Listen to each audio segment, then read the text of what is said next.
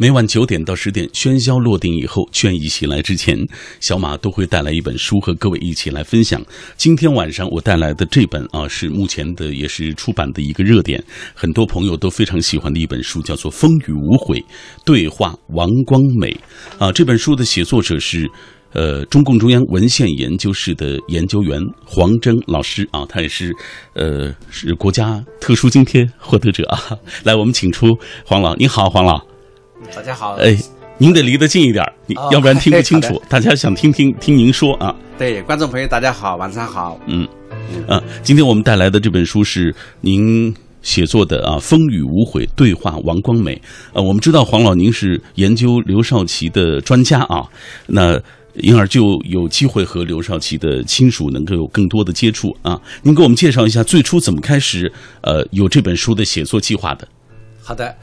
那么最早的时候，由于工作的关系呢，我是因为在中共中央文献研究室工作，我呢主要是负责对刘少奇同志的这个著作啊、生平啊研究和编辑的。嗯。那么就由于工作的关系呢，在一九八三年的时候呢，我第一次和王光美同志呢是跟他出了一次差。嗯。就到了湖南、江西一些地方呢，大概二十多天，反正在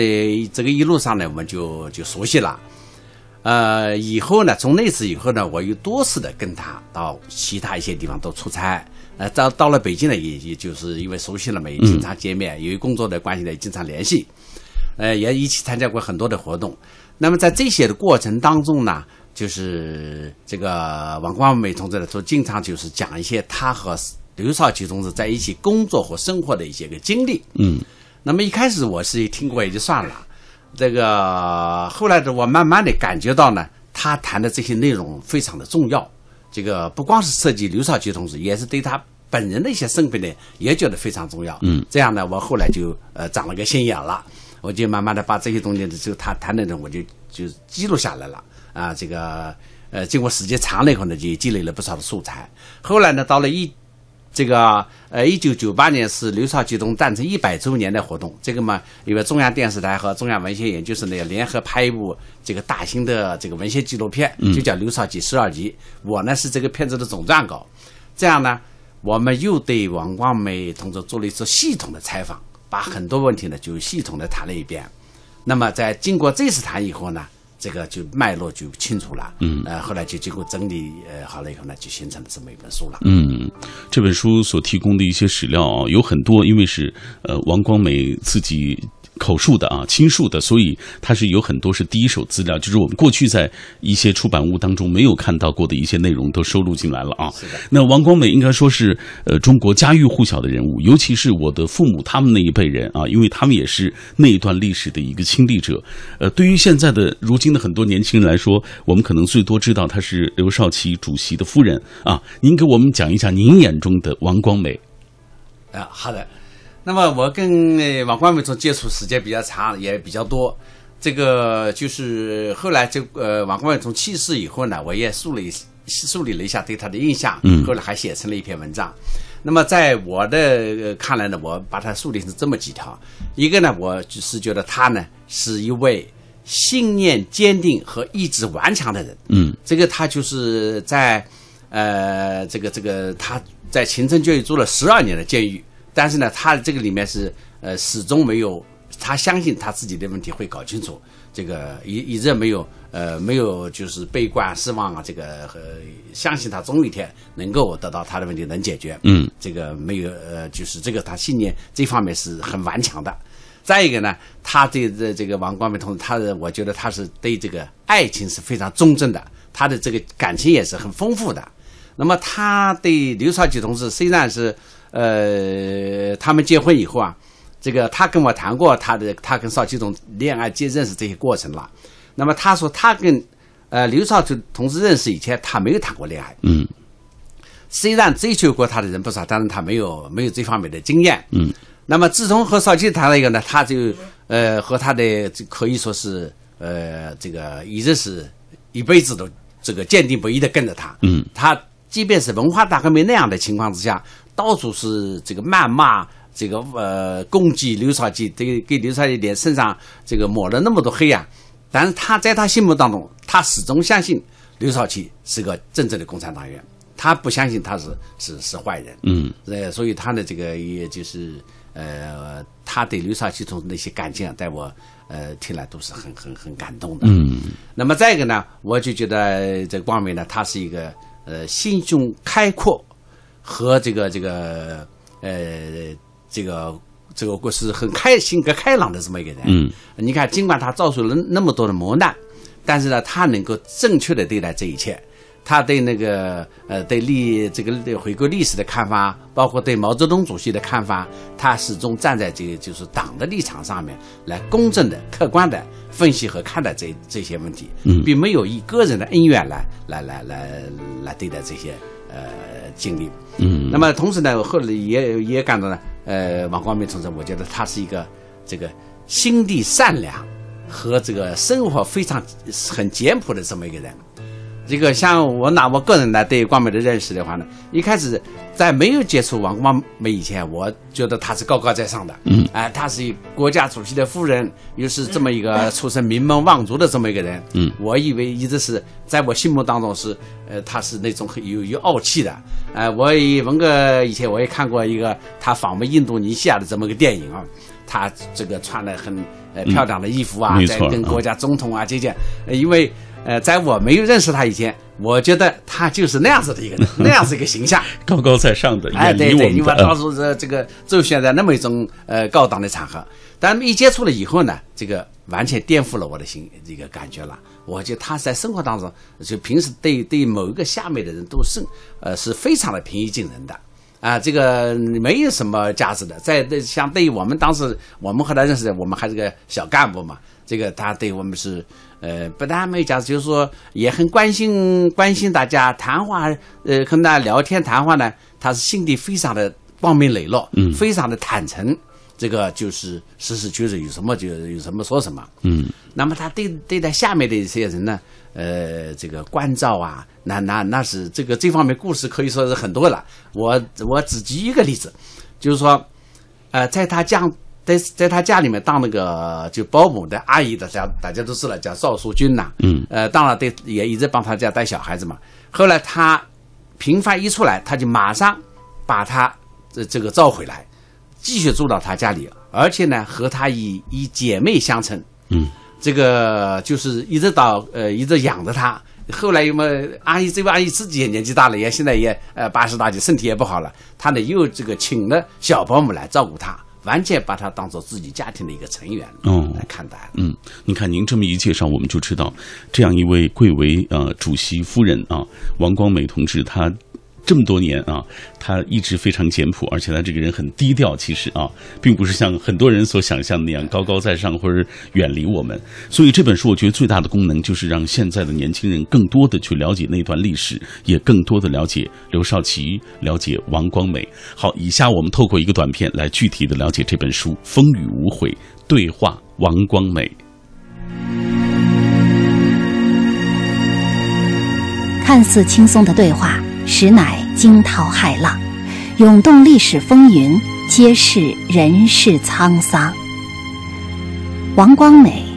同她的丈夫前国家主席刘少奇一样，在中国是家喻户晓，在国际上也广为人知。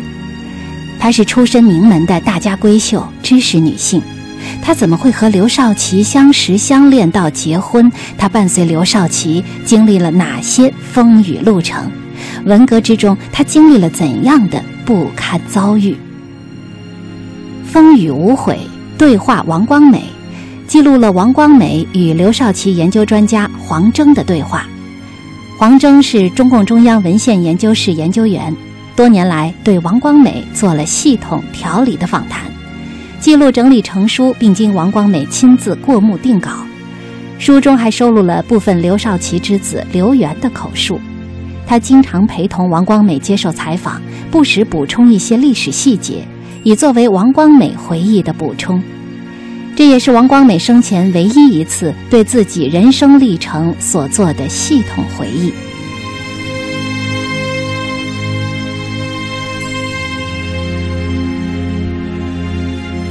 通过这样一个短片，我们对于这本书有了更多的了解。今天在我们节目进行的过程当中，也有很多的听友通过微信、微博的方式在跟我们保持紧密的联络。呃，大家在听到呃黄征老师说到自己呃和这个王光美聊天啊交流的这个过程啊，种种的一些感受。这样，黄老师，接下来咱们看一看大家的留言。这位是记忆长歌，他说：“作为新中国政坛风云变幻的亲历者，王光美老人在历史的风陵度有很多话要说，也有很多往事要讲。所经历的风波浪涌，在轻松的与黄峥的对话当中徐徐道来，没有沉浸在历史的幽暗中怨天怨地啊，更多的是回首关山月的达观和释怀，对爱人少奇同志风雨相伴的眷念，对亲历历史事件的清醒理性啊，对自己事业的坚定与忠贞。悠悠岁月，往事无愧，真情回望，恩怨释然，风雨无悔，俯仰无憾。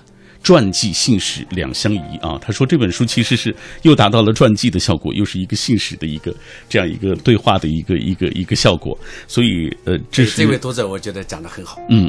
他对于这本书有更全面的一个认识。哎，是的，讲的非常好。嗯，我们接下来继续打开这本书啊。呃，其实这本书您是从王光美参加革命的时候就开始写啊。这个给我们讲一讲他是怎么参走上革命道路的。我看到其实王光美的哥哥两个哥哥最早就已经开始接触呃这个进步人士了。对，呃，光美他多次讲过，他在他们家里面参加革命并不是最早的。嗯，他的哥哥就是现在，呃，我们知道以前有个电影叫《永不消逝的电波》，这个里面的这个原型之一，嗯就是他的一个哥哥叫王世光，也叫王光杰。嗯，他就是当年他就是呃做那个电台的报务员，而且他也发明了这个电自己这个做的呃自自己这个这个就是改装了一个电台，呃也当报务员。后来呢，在这个过程过程当中呢，一个党党党组的指派了一位呃女学生。就是做他的助手，后来他们也果然就成了夫妻了。嗯一开始是假扮的，后来是真了。就是说这个呃，这个在他他的这个哥哥在他前面就早就是老革命了。那么光美呢，就在这么一个呃家里亲人和家庭的影响之下呢，最早呢就是说，我们国共两党当然在有个叫军事调处执行部，有个当在北北平啊有个中共代表团，嗯要找这个翻译啊。那么经过这个呃叶剑英同志的这个找呃通过这个地下党呢，就找到了王光美。当时王光美呢，在这个呃辅仁大学已经毕业了，嗯当了助教。那么他的外语呢也比较好，所以呢，这个由于他这个背景的情况呢，就我们的地下党找到了他，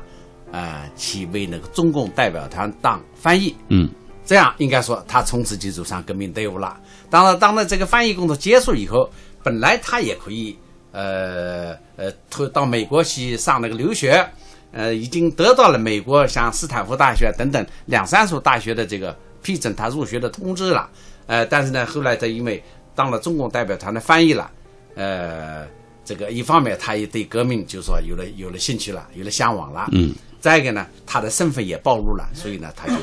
呃，这又去了延安了，嗯那么从此就走上革命队伍了。没错啊，这一段就是在叙述的时候，王光美也有非常详细的介绍啊。他说到自己的这一段，他始终忘不了自己走上革命道路，呃，这样的一段历程。那这本书当中，其实呃，王光美还谈到了他和刘少奇相识相恋的过程。这个在其他的出版物当中，反正我是很少看得到啊。呃，这段您给我们也讲一讲吧。啊，他们就是怎么开始？只能简单讲一讲，因为这个反正也是还是有一段过程的嘛。嗯这个就是光美的，在他北平还没有去延安的时候，他已经读过刘少奇的《论共产党员的修养》。嗯，这个他是知道刘少奇这么个呃中共产党领导的这么一个这么一个人的，但是呢，这个没有见过了。后来到了延安以后呢，他他们俩的第一次见面是经过了这个当时朱老总的一个警卫参谋叫龙飞虎，他通知说延安这个杨家岭那边有舞会，就你们你们也去看看吧。嗯，后来他们就跟着他们去了，在那个那个场合呢，他就见到了刘少奇，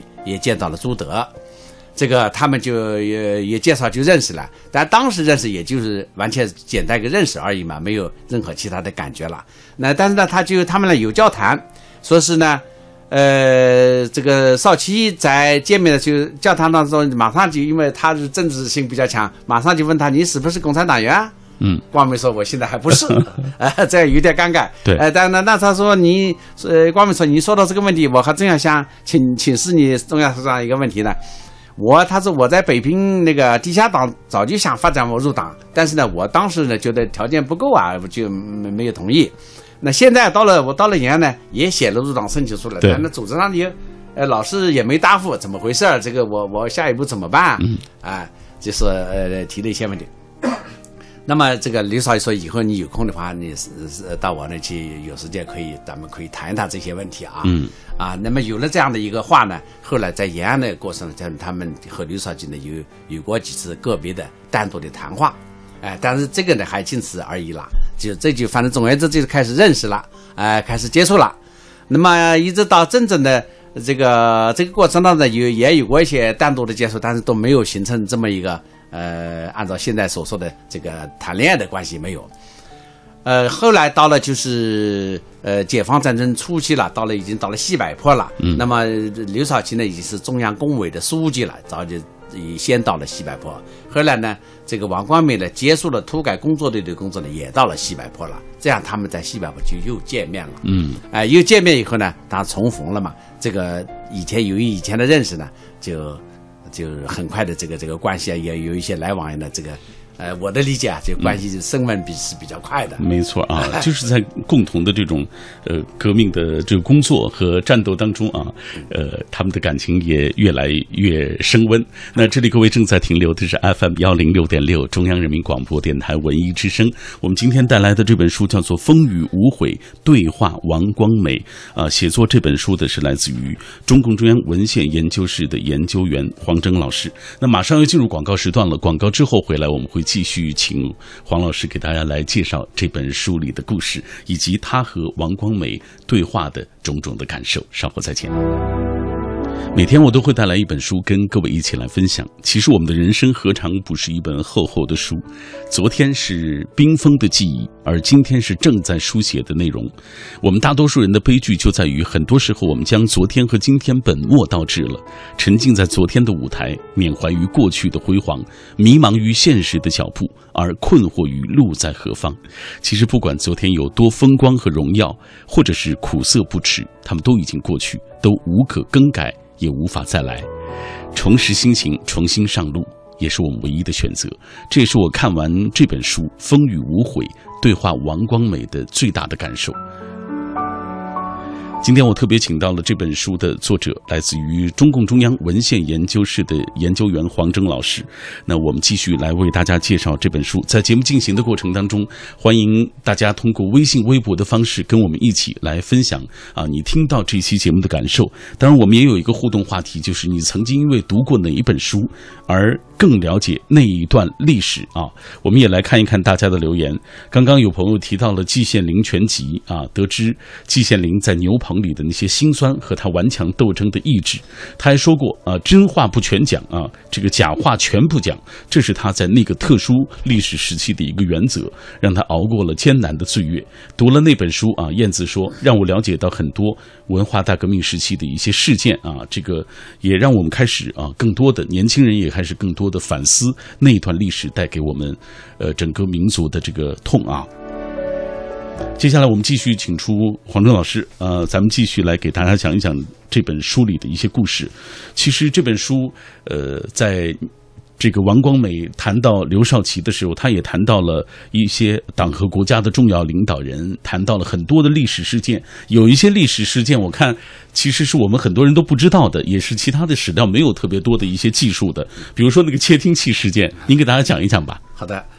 那个窃听事窃听器事件曾经闹得比很大的一件事情了，嗯就是真正正规的名字就是说，在给毛泽东身边安装窃听器，嗯，那这个当然是非常严重的罪名了。文化大革命初期的时候，就因为这个事件，把杨尚昆打成了反党集团的之一了，哦反党集团分子。那么处分了很多的人，就是这个这个事件是比较大的。那么这个事件实际怎么回事呢？呃，所谓窃听器，其实其实不是窃听窃听器，就是录录音设备。嗯，当然现在我们是用的很普遍，但当年比较少。这个起因是这样的，就是说毛主席经常有些讲话，讲话的时候呢，他往往有散发一些重要的思想的火花。那么他讲了一些话的话呢，由于没有记录，那个下面呢不知道，或者呢他对某一个几个领导人讲了，讲了以后呢，下面贯彻执行了。我们说后来报告上来说，主席，我们根据你的指示，我们办了办了什么什么事了。那么其他领导呢？哎，怎么回事啊？我们也不知道啊，是吧？这个就是很产生很多的误会。那么这样这样子的话呢，就呃，当时杨尚昆是中央办公厅的主任了，他为这个事非常伤脑筋。他就说，那就是呃，开会的时候我们都安排录音。一开始是说正儿八经大家来录音，这么果然只是记录下来了。没错。但是呢，呃，也带来一个问题了，就是说你。这个把那录音设备往前面一放，话筒、麦克风往前面一放呢，这个领导们呢，包括毛主席，他讲话就觉得不自然，嗯，就有激素，有不习惯，很讨厌这个东西。那么这个有有这个这个问题带来以后呢，那就是说他们工作人员就想了个办法，把麦克风能不能小一点，先是放在这个花盆的后面，嗯，看不见，嗯，那么说大家以为没有什么这个录音设备，就讲就比较放开了，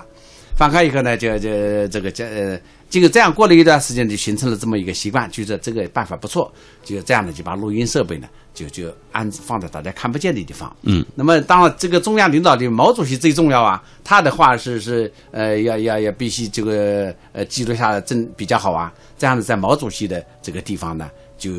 呃有一个也放了这样的设备了，特别是后来在在毛主席的专列上面。这个在花盆里面也放了这个录音的这个设备了，嗯，这样嘛，这再一次这个偶然的是机会的话呢，这个事情被毛被毛主席发现了，哎，这怎么说，在我这个这个旁边怎么还有这个我不是没看见，怎么还有还有窃听啊？录音是不是在对我搞窃听啊？嗯，他是主席是大发了脾气了，啊，那就后来纷纷追查，就认为这个是呃对毛泽东主席搞搞窃听，嗯，这个罪名就很大了。啊，后来上升了阶级斗争的高度，就把尚尚坤打成了反党集团了。对对对，哎，这么一个事。这个呢，在我这个书里面有比较详细的介绍，大家可以去看。没错，呃，我看到的相关史料评价说，刘少奇和王光美是中共历史上最大冤案的受害者啊，这当然就是指他们在文革期间所遭遇到的坎坷和磨难。呃，对于这段历史，在您和王光美对话的过程当中啊，我看呃，光美同志也是提到了。啊，他也没有避讳这段历史啊。呃，您给大家讲一讲，大致给大家说一说。啊，这个文化大革命当然是现在我们党中央都做了决定了，对文化大革命这件事情是彻底的否定的。那么当时这个文化大革命的当中呢，把刘少奇主席打成叫叛徒、内奸、公贼，最后呢，甚至于这个迫害致死，这个当然是是完全是一个最大的一个这个我们有。共产党成立以来，历史上一个最大的一个冤案了。那这个事情应该说说起来过程是比较复杂的。简单来说呢，就是说呢，这个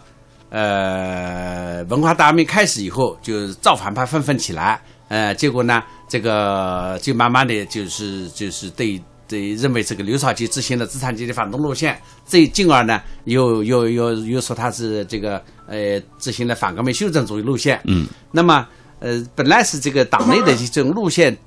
路线问题应该是应该是个本来一开始应该是个党内的问题。那么后来在林彪四人帮集团呢，利用了这么一个关系呢，就把它打成是个呃历史的呃，也在历史上说他是反革命，嗯啊，说他是叛徒，这个呢就呃造成了我们党历史上的最大的一个冤案了。那么当刘少奇同志是呃在重病当中被强行送到河南开封，呃只经过了十二天就不幸去世了。那么王光美的话呢，也因为这个事情受到了很大的牵连，呃，被关在这个秦城监狱十二年，这个一直到呃十一届三中全会以后再放出来。嗯，那么这个当然是呃，无论刘少奇也好，王光美也好，他们受到的可以说是残酷的迫害。嗯，哎，这个身心是受到了这个很大的摧残。这个有一个场景，我看了您这里面的这个介绍，我觉得特别的感动，就是呃，刘少奇在和王光美分别的时候说的一句话，说：“好在历史是人民书写的。”嗯，这个这个是这个场景应该说是比较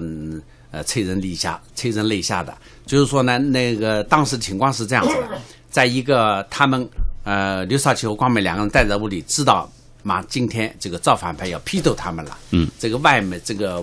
房子外面呢，造反派们正在高声的呼喊口号啊，要把他要把他们救出去批斗。这个这个当时少奇和光美都预感到这次的这个形势非常的严酷了，嗯，可能生离死别的时候要到了。这个他们觉得这个形势非常严峻，一直等静静的等待着造反派来抓他们去批斗。这样呢，这个呃，光美作为女同志呢，她看到这个场景忍不住就是哭了。她对对对少奇轻轻说了一句说：“嗯，这回可能要真的和你分别了。”那个那那个时候呢，这个刘少奇站也站起来，是紧紧的握住王光美的手，两个人四目相对，他这个轻轻的说了一句话，说：“好在历史是人民写的。”嗯，他说完这些话，没有也几几分钟，就是造反派说，这个就把这王光美你出来，就把王光美拉出去批斗了。这个一会儿就把刘少奇也拉出去批斗了。嗯，那个那次批斗是非常的呃残酷的。这样呢，自自从这次批斗以后呢，呃，刘少奇和王光美被各自关押在不同的地方，这就再也见不到面了。呃所以说，好在历史是人民写的，就成了刘少奇留给王光美的最后一句话。嗯，呃，我想知道，就是在您和呃王光美呃交流这段历史的时候，王光美他是一个什么样的状态？就是我们想，他他他有没有对那一段岁月，对于自己的人生选择产生动摇或者是反悔？嗯那么，当然，这个文化大革命党的经历对王曼美来说是非常的这个呃残酷的，这个可以说他自己讲是不堪回首的一个、一个岁月，因为在监狱光监狱坐牢就坐了十二年，这个是对王光美这样一个出身又很高贵，呃，平时也是可以说是一直生活在上层的这么一个人物女同志来说的话呢，这个这个这个落差是非常之大的，这个这个折磨是非常大的。但是呢，这个呃，我觉得呢，王光美是经经受住了这么一个考验，她还是挺过来了。我们后来和他交谈的过程当中呢，他这个过这个事情他不多讲的，不是说呃来什么人他就跟人家讲，他不谈。平时他是工作上他不谈这个事儿。嗯，呃，因为我有工作的关系问到他了，他在比较系统的多的谈了一点。那么我从我的感觉上来说的话呢，我觉得感觉到他谈这些问题事情呢，还是这个、呃是是可以说是呃比较客观的、公正的对待的，可以说是站在我们中央的党中央的党中央的立场上来对待这些问题的。嗯，他能够正确的对待，就是说这些历史问题都过去了，他并没有说从个人恩怨的。你好比说对毛泽东主席，嗯他就是说他对毛主席还是很尊敬的。哎，这个这个呃，一直到最后，他都是对他很尊敬的。呃，我跟他一起去到湖南的时候，他就呃看完了，就是看到完了这个刘少奇的故居后，他马上提出来，他说我们我们也去看看到韶山去，呃这个赞扬毛泽东主席的故居。嗯，哎、而且呢，这个参观的过程当中，他也是这个非常的呃，是一种抱着一种呃尊敬的学习的这个态度去去参观的。嗯，这个呢，我觉得他能够正确的对待问题，他并没有从个人的恩怨来来来来看待这些呃这个这个经历的。嗯，所以这本书叫做《风雨无悔》啊。对他都补充一句话，就是他就觉得，呃，尽管我遭受了这么多的磨难，呃，经过这个文化受受到那么多的曲折，但是他认为，一个他选择共产党这个道，成为共产党人这么一个道路，他是无怨无悔的。嗯，他成为这个嫁给了刘少奇，成为刘少奇的夫人，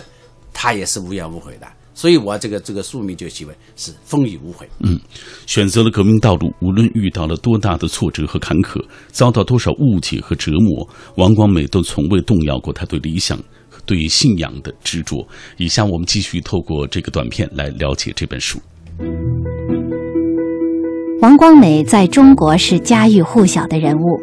她是出身名门的大家闺秀、知识女性，她是共和国主席刘少奇的夫人，他是共和国重大事件的亲历者，他也是中共历史上最大冤案的受害者。面对作者黄峥的采访，王光美讲述了他同刘少奇相知相恋的过程，回顾了他伴随刘少奇经历的风风雨雨，披露了党和国家多个重大事件的真相，更有关于当年党内高层人士家庭生活的生动叙述。虽然饱受磨难，但王光美对爱情的执着、对信仰的忠诚、对祖国和人民的至情都从未改变。她出身名门，但并不柔弱。自从选择了革命道路，无论遇到多大的挫折和坎坷，遭到多少的误解和折磨，她都从未动摇过对理想、信仰的执着，始终保持着一个共产党人的本色。在听节目的过程当中，很多朋友也在通过微信、微博的方式跟我们分享啊。在微信的平台当中，小木子就说这本书一定要买给自己的父母看，因为他们是那个从那个历史阶段走过来的啊，对于那一段历史有着切身的一些体会啊，包括对于像王光美、像刘少奇啊，他们这一代领导人有着特殊的情感啊，所以要买给他们去重温那段历史。当然，我觉得这本书也。呃，这个因为它非常好读，也非常有意思啊，也适合现在的年轻人更多的就了解我们国家的历史啊，这是非常有作用的。来，自然他说，呃，刘少奇。和王光美两个人朴素结婚，但是文革的时候，刘少奇被陷入狱，被陷入狱啊，并且死于残暴的批斗大会。王光美始终站在他的身边啊，最后还入狱十二年。出身名门的大家闺秀王光美，用自己的一生向人们诉说着她的坚强和宽容，带着对丈夫的爱，谱写了精彩的新生活。嗯。今天在我们节目进行的过程当中，呃，很多朋友也在说到这本书当中的一个特点，就是因为很多人已经在呃，包括各种媒介当中已经看到过啊，这本书当中这个图片也是非常多，而且很多图图片都是第一次跟观众见面、跟读者见面啊、跟公众见面。呃，给大家讲一讲这些图片、这些照片它的这个来源，就是也是呃王光美的亲属后人提供给您的。嗯，是的。因为我写这本书，当然作为我作为执笔者，执笔者我是要非常一个坚持的一点，就这个一一定要我这个书里讲王光美他本人讲的那些事，一定要是他本人的这个呃阐述解讲述的内容。嗯，而且呢，还要我在这个文字下笔的时候呢，也尊重这个呃这王光美他谈话的那些口气语气来来来来来写作写记录下来的。那么，所以我我可以读者们看读这本书，确实会感到好像是在跟王光美面对面的谈话交谈，他是娓娓道来，是这么一种感觉。嗯。那么再说到里面的照片也是这样的，里面照片我就是呃细心的读者会感到呃看到啊，就是我们这个照片印就是非常清晰，呃有的照片甚至是毫发毕现。那么为什么能够做到这一点呢？就是我们的这个照片并不是来自于那种什么画册啊。画画报啊，这些嗯图都是这个原照片。嗯，这些原照片呢，就是我都是王光美的家人提供的。特别是我要提非常感谢提到的，就是这个刘元同志，刘元政委。嗯，他这个从家里保存的，这个这个提供给我，让我去挑。而且呢，这个呃，他认为因为家里这个，我们到他家里挑照片是个，呃，他家里照片可以说是数量是非常。多，但是呢，由于这个没有进行整理啊，是非常的散乱，所以我们我这个照片里呢，有些很相当一部分照片，它是这个说不出来准确的这个年月是日期，嗯，呃，就是说，这现在搞不清楚时间长了嘛，但是它是是原原照片，啊，主大部分都是原照片，所以这个呢都是这个非常清晰的，嗯，这个这里呢我要感谢就是呃是王光美的家人，他的亲人们把这个。这个照片提供过了，提供给我了。我还要说一句呢，这个呃，最后这个书呃完全写成以后呢，它都是经过了呃王光美圣贤本人审定，和刘源同志这个也是亲自审定的。嗯，这个属于呃是为了保证他的。权威性和可信性。嗯，我看这本书的这个所谓书名就是刘源题写的。对的。嗯，而且呃，在这个过程当中，其实采访的时候，有时候这个刘源也是陪在王光美的身边啊。为了就是有一些可能史料啊或者时间记不清楚的，他随时给他提醒一下。嗯，哎，对，是实际其实是很有意思的。就是我们和光美交谈的时候呢，说老话，他讲的很多的事情啊。他的子女们也没有听过。嗯，呃，因为他家里面可能日常生活他他没没有这样的机会，或者没有这样的呃隆重的场合，我要好好的讲一讲我家里的这个我本人的经历啊，我你你你父亲的历史，他没有这样的场合，所以我们讲的时候呢，正好刘源同志他也坐在旁边，他好多事他也第一次听听见，呃，但是有些事情他知道一点的，呃，这个是或者是呃这个光美讲了。开了一个头以后呢，哎，他就知道下面原来是这么回事，他就这么一回事，他就把它补充进去。嗯，他做了一些很充实的补充，所以这个我们这个这本那个呃谈话录里面呢，也收录了不少，就是当时刘院长在旁边他的插画，呃，他的补充的一些内容，这些补充呢实际上是。呃，对这本书是起起到很大的充实作用的。嗯，好，今天品味书香，我们为大家带来的这本书是来自于中共中央文献研究室的研究员黄峥老师，呃，写的这本书叫做《风雨无悔》。呃，黄峥老师与王光美的这个对话录啊，呃，这本书也是通过这样的方式对话的方式呈现了一段大历史。那我们最后啊，要通过一个短片进一步了解这本书，同时我们也非常感谢黄峥老师为我们带来了这样一。一本非常好的作品，谢谢您。好，谢谢主持人，谢谢各位各位听众，嗯，谢谢。我们最后来听这个短片，更多的了解这本书的内容。《风雨无悔对话王光美》这本书的时间跨度很大，回忆内容几乎贯穿了整个二十世纪。在书中，王光美以刘少奇为中心，也谈到了大批党和国家的重要人物：毛泽东、周恩来、朱德、宋庆龄、陈云、彭真、贺龙、陈毅、彭德怀、邓小平、杨尚昆、林彪、陈伯达、饶漱石、江青、康生的形象，在回忆之中都有生动的展现。北平解放、新中国成立前后，斯大林逝世。中共八大，刘少奇当选国家主席，庐山会议，三年困难时期，包产到户，北戴河会议，刘少奇出访东南亚，四清运动，文化大革命等党史国史研究者以及广大普通读者关注的重要事件，王光美都有详细的回忆和解说。